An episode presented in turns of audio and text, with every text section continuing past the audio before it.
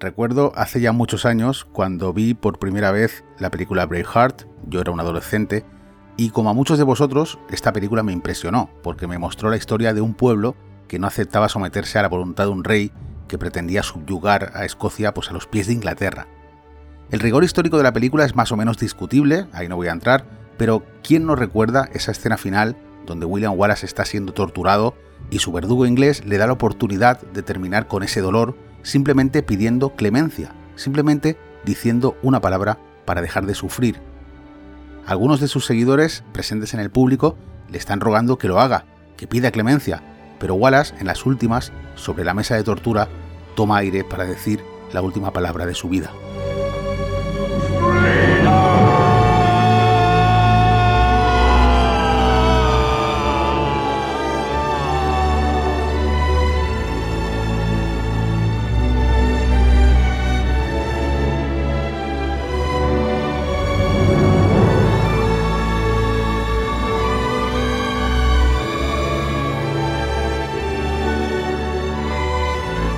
Después de todos estos años, mentiría si os dijese que no me sigo emocionando con esta escena, porque resume en unos cuantos segundos todo un ideal.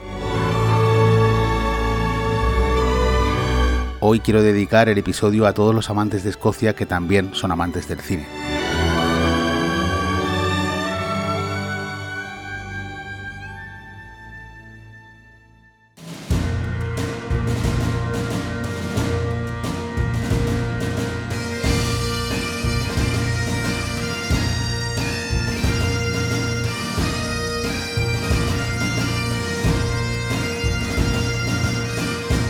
Bienvenidos una semana más a Escocia sin Límites, vuestro podcast si queréis conocer, venir o volver a estas tierras, porque Escocia es así, Escocia te atrapa.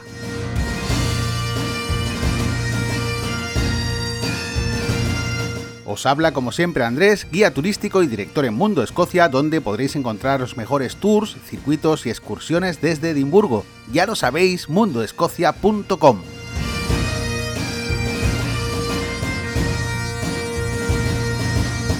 como veis, hoy la cosa va de cine. Evidentemente no vamos a comentar eh, Braveheart porque ya la comentamos en el episodio 50 con los amigos de Fan Kingdom. También comentamos Rob Roy y Trainspotting. Pero hoy vamos a comentar otras dos películas históricas que son El Rey Proscrito de Robert de Bruce y María, Reina de Escocia, sobre la vida de María Estuardo, sobre parte de la vida de María Estuardo. Y por eso tenemos hoy aquí a Ana, otra vez, de Lovely Scotland. Ana, encantadísimo de volver a tenerte aquí después del episodio de Mujeres en la Historia de Escocia. Pues sí, me hiciste una invitación y no podía sino aceptarla, porque si algo me gusta es el rigor histórico de la peli. Eso, eso te iba a decir, porque las películas que vamos a comentar hoy, vamos a comentar eh, dos en profundidad, que van a ser El Rey Proscrito, que es de Netflix, salió en 2018, y también vamos a comentar Mary Queens of Scott, que es bueno, la, película de María Estuardo que salió un año antes, en, bueno, salió el mismo año, en 2018, y vamos a comentarla también porque son las dos películas, quizá aparte de Braveheart, que se meten en profundidad en lo que es la historia de Escocia. Eh, lo primero que quería preguntarte es qué piensas de, estas dos películas así, en general. Así en general como películas, pues mira, Outlooking, El Rey Proscrito, me gusta bastante. De hecho, diría que de las películas históricas sobre Escocia es mi favorita. Mary Queen of Scott no me gusta tanto. Me gusta mucho por las dos protagonistas, que me encantan, soy muy fan. Pero como conjunto, como película, me parece un poco más floja. Vale, yo, yo quería comentarte también el tema de cuando ves una película, cualquiera que vea una película que ponga eh, basada en hechos históricos, ¿no? Eh, esto realmente no significa que esté viendo un documental, significa que la película está basada en unos personajes que existieron, en, unas situaciones que quizá existieron también y en unas batallas que por, supuesto existieron, pero no esperemos ver un documental, esto se vio claramente en Braveheart, que funcionó muy bien como película, pero eh, tampoco es que sea una película de un rigor histórico, si queréis ahora comentaremos algo de pasada, pero no me quiero centrar en Braveheart porque ya hicimos un episodio, pero sí que quiero comentar que que esté basado en hechos históricos no significa que esté 100% eh, fiel a lo que ocurrió. Por eso el rigor histórico, vamos a comentar hoy algunas cosas. Pero, ¿tú qué opinas de este tema? Hombre, pues yo opino que desde luego uno, como se suele decir, no vas al, cine a aprender historia. Pero mm, yo creo que por un lado está la libertad creativa del director y por el otro lado está también cierta responsabilidad a la hora de meter en la cabeza, digamos, del espectador errores históricos que puedan ser más o menos graves o incluso que puedan ser más o menos intencionados, que puedan tener algún tipo de, motivación. ¿Y tú crees que hay algún tipo de, error intencionado en una de estas dos películas? Te pregunto así en general.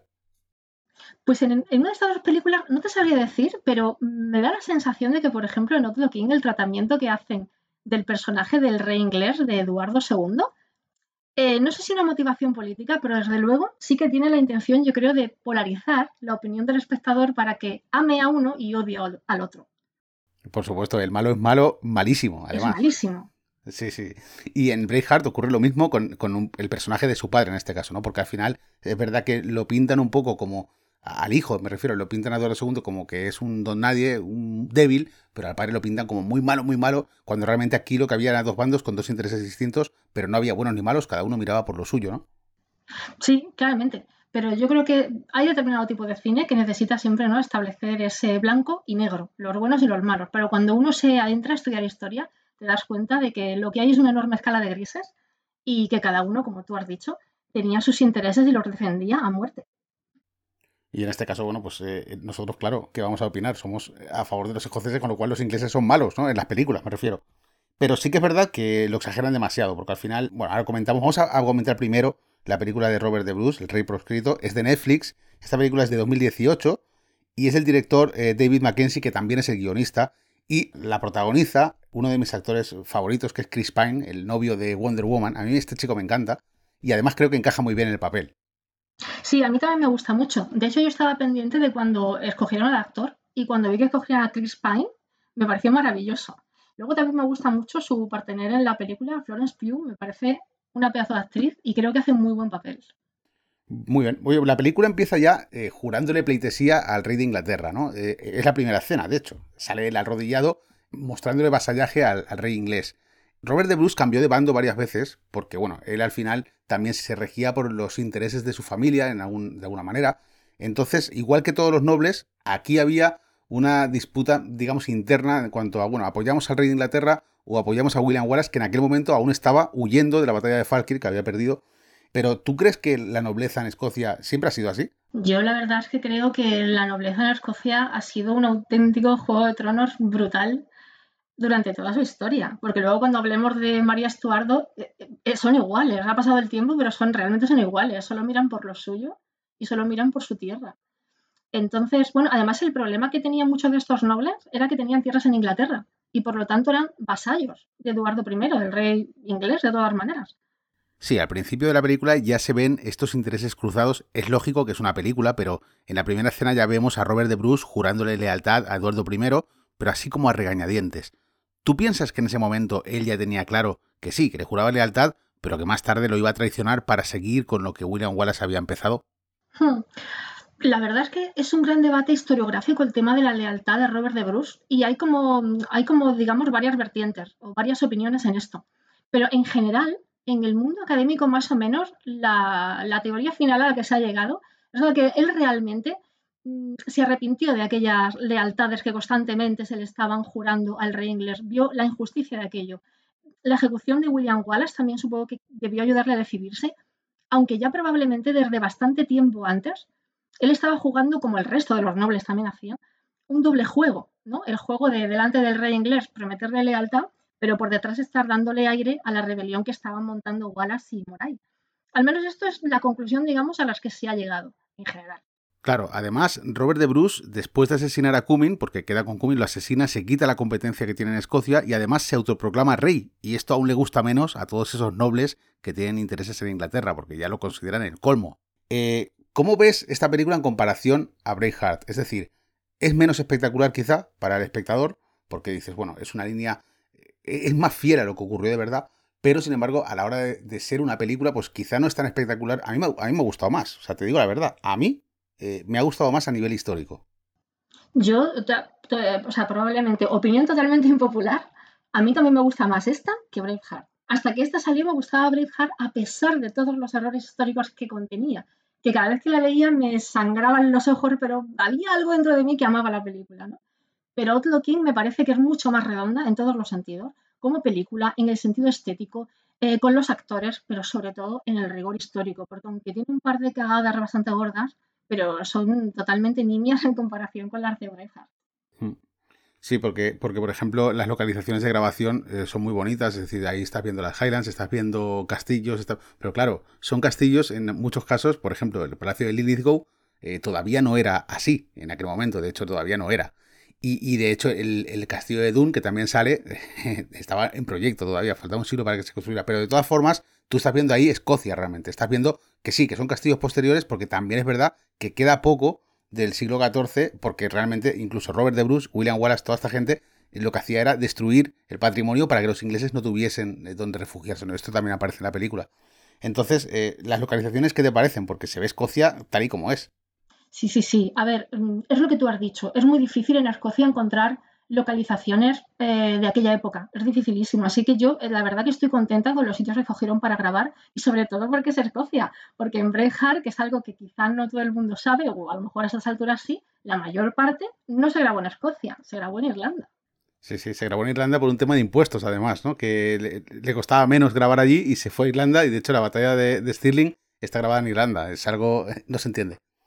Pero, pero bueno, eh, después aparte de, lo que es la localización de grabación, otra cosa que me, gustó mucho eh, es el vestuario. El tema del vestuario en, esta película es súper acertado, me parece muy acertado porque tendrían que ir vestidos así, tanto la nobleza como la gente de la calle, porque al final Robert de Bruce es el rey en el barro, ¿no? Yo lo llamo el rey en el barro porque se tira toda la película con la cara manchada de barro. Y, es que era así, es decir, mientras un rey estaba en su palacio, en su corte, con su corona, eh, el otro estaba cavando zanjas para, para la batalla, ¿no? Y esto era así. Entonces, la, ropa que lleva la gente a mí me, alucina, porque así como en Braveheart hay errores evidentes, en este caso yo creo que eh, eso lo han acertado bien. Yo creo que está muy cuidado el tema de la caracterización mm, en general, los peinados, la ropa, las armas, todo eso que no estaba cuidado en Braveheart, que no solo no estaba cuidado, sino que, bueno, ponerle kilt a un señor de esa época, pues, pues no. En Outlooking está cuidadísimo, de eso yo creo que no podemos ponerle ninguna pega. Hmm. Sí, sí. Bueno, si tuvieras que destacar un error garrafal de esta película que dices, bueno, bueno, vale, hay cosas buenas, pero también hay cosas malas, ¿cuál sería la peor para ti? Para mí el peor error de esta película quizás sea situar a Eduardo II, el rey de Inglaterra, en la batalla de Ludon Hill, porque no estuvo. Por lo tanto, no pudo, las, personas que hayan visto la película no, no pudo arrastrarse por el barro de esa forma tan patética, ¿no? Y huir casi como, como un payaso ridículo. Entonces, yo estoy muy en contra de este error de rigor histórico not looking, porque Eduardo II ni estuvo allí ni pudo comportarse así jamás. No, además, si, si hubiese estado en la situación aquella, yo creo que, se lo hubiese encargado, seguro. Probablemente. No le hubieran dejado salir así corriendo. Y, otra cosa que también me chirría bastante es cuando el, padre, Eduardo I, muere en campaña, que bueno, vale, muere en campaña, pero lo entierran ahí, en cualquier loma, y se acabó. Bueno, eso es terrible, porque además a ese señor lo enterraron en la abadía de Westminster. O sea, ¿cómo van a enterrar a un rey de Inglaterra en tierra de nadie? o sea, sería terrorífico. Claro, esos son fallos que dices, bueno, vale, son fallos que en, ese momento, pues quizá eh, el guionista, porque dudo que los guionistas no, no, porque sería muy grave que un guionista no supiera eh, cómo, cómo, fue la historia de verdad de un rey, porque estamos hablando ya no de una situación cotidiana, sino de dónde está enterrado un rey, que realmente tú vas a Westminster y sigue allí, o sea, que, no es una cosa que está en una loma por ahí en Escocia o de camino. Es que yo creo que todo esto forma parte también de, esa construcción del personaje de Eduardo II como un villano horrible, ¿no? Que tira los huesos de su padre a cualquier parte. Pero ¿cómo fue Eduardo II en realidad? Porque aquí lo hemos visto así, pero es que en Braveheart también lo vimos de una manera que yo creo que tampoco encaja con lo que fue de verdad. Eduardo II es un tío muy controvertido, porque por un lado lo que sabemos de él era que mm, era bastante apreciado por la gente de su entorno, era un tío bastante generoso con las personas que le rodeaban pero por otra parte, los nobles le tenían bastante manía porque tenía una relación muy estrecha con precisamente un personaje que sale en Braveheart, que es Pierre Gaveston, que en la historiografía nunca se ha podido aclarar y será imposible aclararlo jamás si era un amigo o era un amante. Lo que sí sabemos es que a la, a la nobleza le molestaba muchísimo y de hecho terminaron asesinándolo. Entonces, pues es un personaje controvertido, pero seguramente no era ni mucho menos como lo dibujan en esta película, o al menos las fuentes no nos lo dibujan así, como un tío ridículo, ¿no? Pues eh, queda ridículo en las dos, en Braveheart y en, y en, sí. y en esta. Y en esta no sé cómo, lo han hecho. Sí, sí, lo han hecho. Además, lo que tú dices de polarizar, polarizas, es el malo y además es ridículo. Y en las dos pasa lo mismo. Ese es el único pero que a lo mejor también hay otro pero que yo añadiría que es que la película te deja con ganas de ver la batalla de Bannockburn. Totalmente. Dices, bueno, vale, eh, digamos que parece que se ha terminado ya todo, ¿no? Cuando ahí aún queda guerra por, por, por librar Y de hecho, eh, no ocurre lo que hemos hablado de que el rey sale de allí en el barro corriendo, lo dejan escaparse al, a Eduardo II, pero tampoco se queda así la cosa y se acabó. Porque después la película termina con unos carteles que te ponen que 300 años más tarde, pues bueno, pasaría todo lo que pasó con, con Bonnie Pritchard y etcétera. Pero se queda un poco, a mí se me queda un poco coja en ese sentido, porque podrían haber estirado un poquito más. Bueno, pues, ¿quieres añadir algo sobre la película? ¿Algo que te llamara la atención? ¿Algo que te gustara? Que dijeras, estoy, no sé, a la hora de recomendarla, ¿la recomendarías? Yo la recomendaría totalmente. Desde luego, como hemos dicho antes, nadie va al cine a aprender historia y a Eduardo II lo pintan fatal. También cometen algunos errores con la mujer de, Robert de Bruce, pero yo la recomiendo, ¿eh? porque en un 90%, o sea, lo que es la sucesión de los acontecimientos históricos está perfectamente reflejada, bajo mi punto de vista, y además me parece que es muy bonita y muy entretenida. Bueno, pues vamos a saltar en el tiempo eh, unos años, unos siglos, algún siglo que otro, porque justamente en el Palacio de Lilithgow, que en la película hace de Scone, ellos llaman Scone, pero es Scone, o yo creo que es Scone, pero en fin. Yo ya eh, dudo, ya no lo sé, ya estoy en confusión. Eh, claro, Scone en la película aparece como el Palacio de Lilithgow, que realmente ahí estaba Chris Pine, todo el equipo grabando, y ahí detrás, justo donde estaban, nació, en realidad, la reina de Escocia, María Estuardo, y en la película que vamos a comentar ahora, pues realmente esta yo creo que es una película interesante de ver, pero aquí sí que yo creo que hay más errores, o por lo menos es mi opinión, hay más errores que en, la película del Rey proscrito. ¿Tú qué piensas? Aquí hay muchas más cosas que están mal que cosas que estén bien, pero como, como apaletadas. La película en sí, a ver, es eso, es entretenida y las actrices protagonistas son las que le dan, para mí, todo el valor. Pero la sucesión de errores de rigor histórico es terrorífica. Pues María Reina de Escocia, eh, Mary Queen of Scots, o también creo que en algunos países la llaman Las dos reinas, es una película dirigida por Josie Rourke, estrenada en 2018 también, y eh, la protagonista se llama, bueno, no sé cómo se llama, no sé cómo se pronuncia esto, ¿Sois Ronan? Yo he aprendido a pronunciarlo y creo que es Sorce Ronan. Sorce Ronan. Y después Margot Robbie como, como Isabel I, y la verdad es que las dos hacen un papelazo. También David Tennant como John Knox lo que pasa es que a John Knox en esta película yo creo que deberían de haberle dado algo más de protagonismo, es mi opinión, porque fue un personaje muy importante y todo el cacao que se monta ahí es por culpa de él. Y, sale como muy de pasada, ¿no? A pesar de que sí que sale, eh, creo que tiene poco protagonismo para todo lo que hizo mm. o, toda la gente a la que convenció para estar en contra de, María Estuardo, ¿no? Eh, a nivel película, opinión, una valoración de 0 a 10, ¿qué dirías? ¿Como película en general o como rigor histórico? Como película. Como película, un 6. ¿Y como récord histórico? un 3. ¿Un 3? A ver, a ver, explícanos, explícanos el fallo más gordo que tú ves. Yo sé cuál vas a decir, pero dilo. hay tantos, pero bueno, yo creo que el más gordo es evidente, porque es ese encuentro fantástico de la muerte que tienen eh, María Estuardo y Isabel I, encuentro que nunca jamás sucedió. Nunca, nunca. Y además, eh, eh, yo creo que si hubiese sucedido, otro gallo hubiera cantado, porque no creo que la cosa hubiese terminado como terminó, por lo menos, ah, quizás sí, pero por lo menos hubiese tenido María Estuardo la oportunidad de hablar cara a cara con, con, Isabel, que creo que es lo que buscó desde el principio, ¿no? Intentar convencerla de, todo el tema de la sucesión, de hablar con ella cara a cara, y esto nunca, nunca pasó. Y en la película sale ahí, además sale muy raro, en una casa abandonada, con unas sábanas ahí de por medio. Yo creo que es rozando lo absurdo, ¿no? Y, y no sé, yo creo que ese es el fallo más gordo, hay más, hay más fallos gordos, como por ejemplo eh, David Riccio David Richo aparece ahí como un morenazo y, esto tampoco fue así, obviamente, ¿no? Y además, eh, después hablamos de orientaciones sexuales y ya se lía todo mucho más, porque esto tampoco queda constancia de que fuese así, porque eh, todo esto se, sabría de alguna forma. Sí, se sabría de alguna forma y sobre todo tal como lo reflejan en la película, porque yo ahora mismo me estoy acordando de la escena del banquete que hay después de la boda entre, entre María y Lord Dangley, en el que Lord Darby se comporta de una manera que si en aquella época hubiera hecho eso, con todos aquellos diplomáticos dignatarios de Europa mirándolo, al día siguiente los chascarrillos habían llegado hasta Rusia. O sea que es muy improbable, por no decir imposible, que algo así hubiera sucedido. Yo no sé, yo creo que por, lo menos eh, ella va de muchos colores, menos de negro. Ah, es que estaba de luto, eso sí. Claro, por eso, por eso eh, llega a Escocia y llega, no sé si llega de morado o de azul. Y... Llega de azul, de un azul claro. Y esto no fue así. O sea, tenía que llegar de negro, pero hasta las cejas. O sea, es decir, en esa época, eh, siendo católica, habiendo perdido al marido hacía poco, eh, era un luto que tenía que estar ella, además, compungida, ¿no? Y la ves ahí más o menos alegre, ¿no? Alegre no, porque acaba de llegar a Escocia y ahí no la recibe nadie.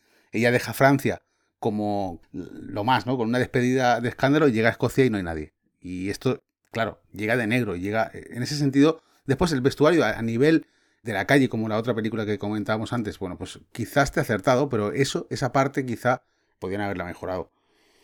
Y no sé, no sé, hay muchas cosas que comentar de esta película, porque la ambientación está bien, pero los castillos, por ejemplo, pues tampoco son acertados, porque, no sé, meter a, María Estuardo en, en, un sitio donde hay eco y era un palacio, esto era un palacio, no una cueva, parece una cueva. Claro, claro, es que era, era un palacio, el palacio de Holyrood, y creo que esto está rodado en el castillo de Blackness, ¿no? que es un castillo eh, de final del siglo XIV, principios del XV, y aquello se ve terrible, porque además una de las primeras cosas que ella hizo cuando llegó a Holyrood fue eh, adornarlo. Ella estaba acostumbrada, como tú mismo has dicho, a la corte francesa, al refinamiento, a, las cosas preciosas, y lo primero que hizo fue ponerlo a su gusto. Jamás habría sido de su gusto lo que sale en la peli. Claro, porque aquí eh, hay que contar eso, que la película empieza cuando ella llega a Escocia, pero realmente aquí hay un pasado que ella tiene cuando la envían a Francia siendo una niña, ella se cría en Francia, tiene una cultura francesa, una corte pues de lo más refinada que hay, y llega aquí a Escocia donde, donde bueno, incluso la monarquía tiene sus toques de bárbaro, ¿no? Y, claro, encuentra, está bien que encuentre algo mucho más rudo que en Francia, pero tanto como una cueva, que es lo que parece ahí, me parece exagerado. Bueno, pues no sé, por hablar de algo bueno, ¿tiene algo bueno esta película que digas, oye, mira, tiene muchos fallos, pero también tiene algún acierto? Pues tendría que pensarlo, porque la verdad es que no es nada fácil. Eh, pues no te sabría decir. Lord Darley, Bothwell, yo qué sé, algo que digas, mira, más o menos esto se salva, o nada. Hombre, la figura de Bothwell mm, no está muy mal representada, pero sí, por ejemplo, está representado mal el tema de que se erigiera como una especie de guardián de, María Estuardo desde que, desde que ella llega a Escocia, cuando no fue así. Este tío era un auténtico bala perdida, un tío que no hacía más que crear problemas y de hecho ella lo encarceló en el castillo de Edimburgo, si no me equivoco. Y no se erigió en protector suyo hasta que empiezan a morir allí hasta el apuntador, ¿no? Hasta que matan a Rizzio y hasta que él mismo conjura para matar a Lord Darby. ¿Qué opinas de cómo representaron a David Riccio? Pues como tú has dicho, yo cuando vi aparecer a Riccio dije, pero vamos a ver, pero, pero, pero, ¿quién es este señor? Sí, porque yo te he oído decir que era bajito y era feo. Y además era un señor que era, eh, terminó siendo el secretario de María Estuardo y en la peli parece que es, no sé, un acompañante o algo así. Así que la verdad es que no estoy nada de acuerdo con cómo lo reflejan. en la parte del asesinato tampoco está demasiado bien hecha, porque mm, aunque más la creencia popular de acerca del asesinato de Rizzio es que ella lo presenció todo, en realidad eh, probablemente nunca lo vio, o al menos así lo describió ella en una de sus cartas. A, a Rizzio lo arrastran de, aquel, de aquella salita y se lo cargan fuera, fuera de la vista de ella. Así que no me parece que esté bien dibujado, tampoco Lord Darley me parece que lo esté, con ese encuentro que tienen como si se vieran por primera vez, ¿no? En el palacio, supuesto palacio de Holyrood, cuando ellos ya se conocían. Y bueno, después aparte, eh, cuando ya va avanzando la película, te das cuenta que esta mujer no envejece a pesar de que pasan los años y llega a la, ejecución siendo prácticamente una niña. Totalmente, y tenía 44, 45 años, 44 años creo que tenía, pero el aspecto angelical de Saoirse Ronan que no cambia. Bueno, para pasar el rato sabiendo que, que no estás viendo un documental, es una película que te entretiene y está bien. De hecho, le has puesto un 6 y al rigor histórico un 3. Vale, vamos a jugar a eso también con, con el rey proscrito. ¿Qué nota le pones al rey, al rey proscrito? Yo como peli le pongo, le pongo un 9, me gustó muchísimo. ¿Y como rigor histórico? Y como rigor histórico le pongo un 8. Y le pondría más si no hubieran hecho lo que hicieron con Eduardo II. También hay otros fallos, como por ejemplo cuando él mata a Cumming, eh, se reúne con la iglesia, ¿no? De alguna manera para, para que no los comulguen o para solicitar el perdón, para que lo apoyen, ¿no? Y la iglesia, ellos hablan de la iglesia escocesa, y la iglesia escocesa todavía, eh, ahí son católicos todos, no hay iglesia escocesa todavía, que yo sepa. Yo creo que ahí quizás están, se están apoyando en, ahí en las fuentes.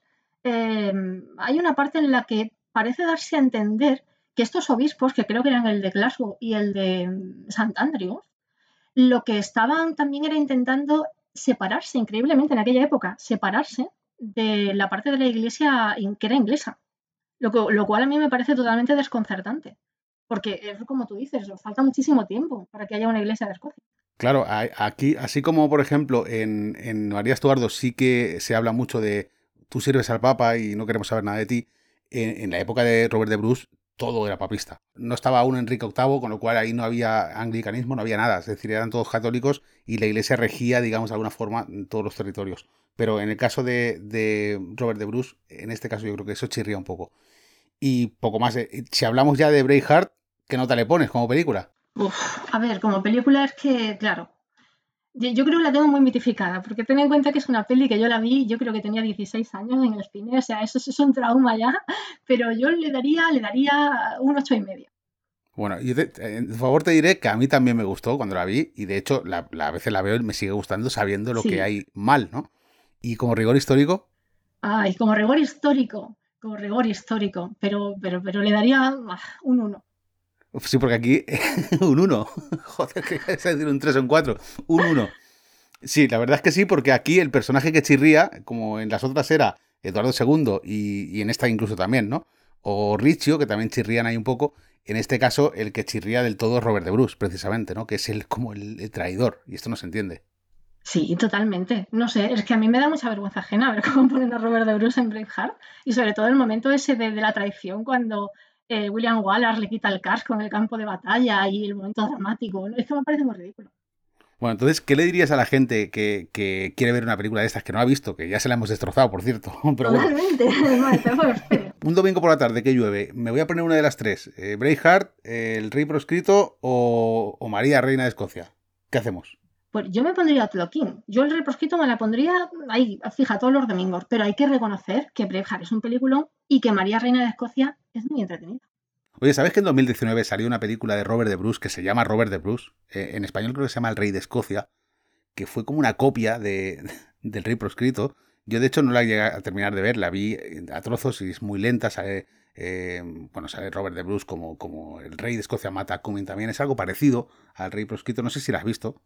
No, no, no, no la he visto. En su momento vi que se estrenaba, vi las críticas y la puntuación y luego las cosas que tú me has dicho y he decidido hacer mutis por el foro y no verla. Ya te digo que no te pierdes gran peliculón. A ver, si alguien me está oyendo y le gusta el cine histórico de Escocia y quiere verla, bueno, me pareció muy lenta. Me pareció simplemente una copia, ¿no? Y al final, pues bueno, cuando algo funciona y lo copias, pues quizá eh, no funciona igual.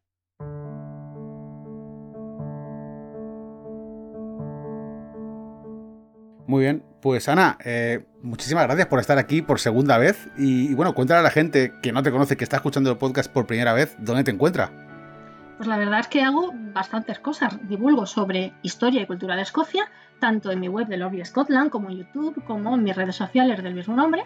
También soy travel planner y además también hablo sobre viajes y estoy escribiendo un libro sobre historia de Escocia en español y me estoy dando cuenta de que hago demasiadas cosas en mi vida. Eso te iba a decir, nada más, no haces nada más. No hago nada más y los días tienen 24 horas. Muy bien, Ana, pues oye, muchas gracias de verdad por haber empleado este ratito en tener esta charla conmigo. La verdad que te lo agradezco mucho. Muchas gracias a ti. o sea, me encanta que me invites y eso es un placer, de verdad. Nada, yo encantado de poder contar contigo. Igualmente, y un saludo a todos los oyentes.